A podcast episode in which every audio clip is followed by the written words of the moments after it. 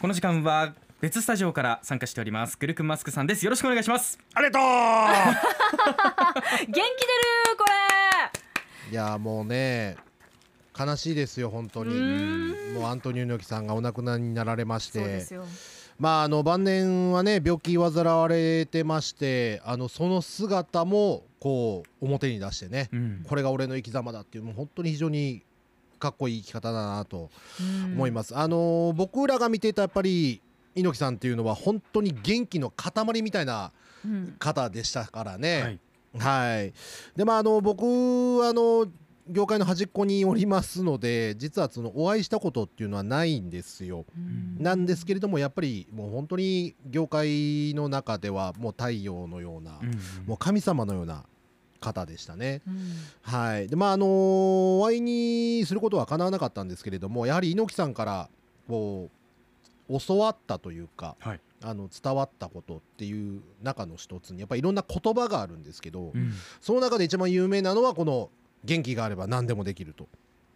いうことですね。うん、はい、はい、まあ、今日はこの言葉をですねちょっと筋肉的な観点からあの猪木さんへの追悼の意味を込めましてちょっとお話をしていこうかなと思います。はい、ぜひよろしくお願いします。はい、まあ、元気というとね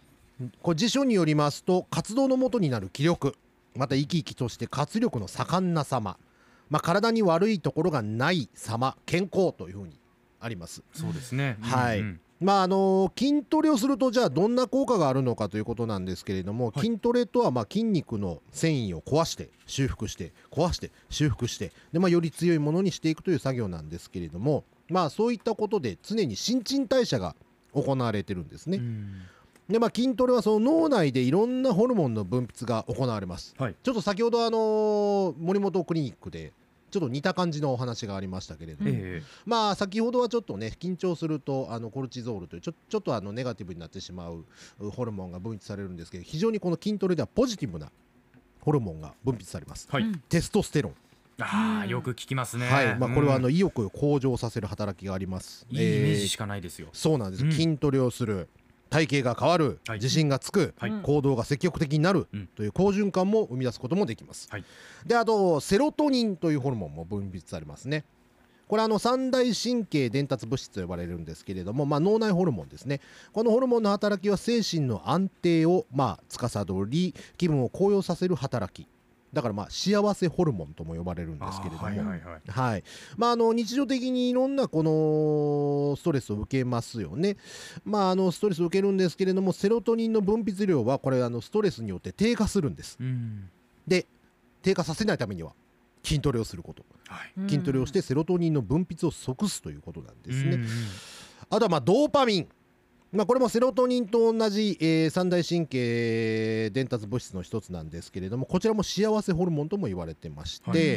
でまあ、運動の後にすっきりしますよね。うん、ねやっぱりトレーニングした後にねあいい汗かきましたと、うん、すっきりしますけれどもこれ実はドーパミンのおかげなんです、はい、はい、ドーパミンの分泌量が増えるとポジティブ思考になります、まあ、これらをとってもですね筋トレをするともう文字通り元気になるということがお分かりいただけたかなと思います。そうですよね、はい、グルクさん筋トレってどのくらいの時間するとこういった良い物質が分泌されるんですか？まあ、基本的に、えー、ある程度の負荷をかけて、うん、まあ、30分ぐらいやれば全然十分です。そうなんだ、はい、はいはいはい、長いことやる方もいらっしゃいますけどもね、うんうん、はい、あんまり時間ではないですね。そうなんですね、はい、うんうん、でまああのさらに筋トレで、まあ、やっぱり体の機能が向上します。はい、やっぱりあの膝が痛くて動けなかった方が筋トレによってちょっと動けるようになった。要はその動けなかったのが歩けるようになったまあ、これ一つとっても例えば旅行に行った先で歩けるとかね、うん、まあ、行きたいところへ行けるやりたいことがやれると、まあ、そうするとやっぱり、あのー、自分のこの中でいろんなこうね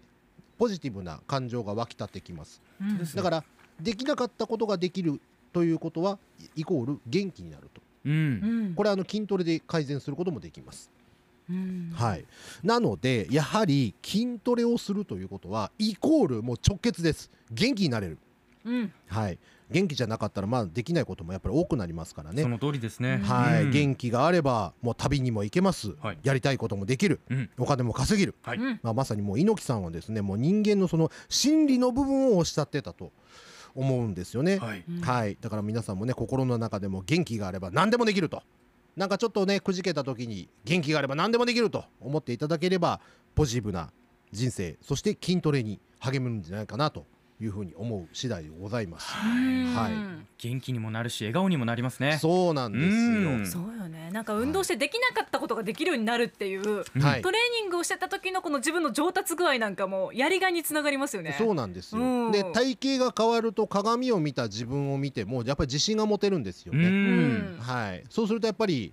もちろん元気になりますから。うん、はい。もういいことしかないなというこの流れに乗ってでは、はい、あのコーナー行きましょう、はい、せーの。筋肉クエスチョン。や。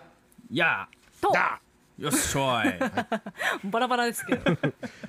いろんな人が今出てきましたけれども、はいはい、では参ります。メールでいただきました、はい、禁酒中のサインコサインタンジェントさんです。先週有酸素運動と筋肉肥大のお話がありましたが、はい、いわゆるゴリマッチョと細マッチョは筋トレの仕方で作り上げることができるのでしょうか、うん、私は肉体労働の仕事をしていて上半身は割と引き締められていると思うのですが下半身特に臀部の引き締めがうまくできません。お尻ってことですね、うん、はい。スクワットをすると筋肉がつきすぎるのかそれまで履けていたジーンズがパッツンパッツンになり筋トレを休むとまた履けるのですやり方によって引き締まった筋肉を作る方法があったら教えてください。そうですね。まずいわゆるゴリマッチョと細マッチョっていうのは体質的な問題もあります、あの基礎代謝率が高い方要はそのじっとしててもエネルギーを、まあ、カロリーを消費してしまう体質の方っていうのはなかなかゴリマッチョにはなりづらいですね、うんうん、ただ、えーと、なろうと思うとやはり、えー、たくさんカロリーをとって、えー、高重量低回数のトレーニングをしていただく。細マッチョの場合は少し有酸素運動を増やしていただくというふうな、まあ、まあ本当にこれは通説的なやり方なんですけれども、多分そのスクワットしてそのズボンがパツンパツンになるで筋トレ休むと履けるっていうのはその場のそのパンプアップっていう要は血液が巡ってる状態なんですけど、はいはい、一時的なそれじゃないかなと思うんですよね。あよくこうボディービルダーの方とかが大会に出る前にちょっと体を慣らして最後一番いい状態で出る時とかパンプアップっていう言葉使いますけどね、はい。うんうんうん、だからまあトレーニングの内容がちょっとどういった内容されてるかわからないんですけれどもあの別にスクワットは普通に続けていただいてもいいと思います。よ、うんうん、はい。わかりました。ありがとうございます、はい、ではもう一個いきましょう、はい、おかめ福洗い室、はい、質問です。私は趣味でバスケをしております。ポジションはセンターをやることが多くてゴリマッチョになりたいのですが、うん、なかなか体重が増えません、はい、まずは何をすればいいでしょうか？この方スペック身長182.8センチ。体重は65キロ、はい、ウエストは68.5くらいということです、えーと、高タンパク高カロリーの食事をしていただいてさっきと同じ、えー、高重量低回数のトレーニングをしてみてください。あと、はいはい、多分バスケットボールが相当結構ハードなんじゃないかなと思うんですよね、うんうんうん、おそらくこれが有酸素運動になってると思うので、はい、まああの有酸素運動ちょっと控えめにして筋トレの比率をちょっと高めにしていただければいいかなと思います。なるほど。そのあたりのバランスをでは考えてみてください、そうですね以上今週もグルクンマスクさんありがとうございました。ありがとうございましたアップのポッドキャストを最後までお聞きいただきありがとうございました。生放送は平日朝7時から FM921 AM738 RBC ハイラジオ。県外からはラジコですお楽しみください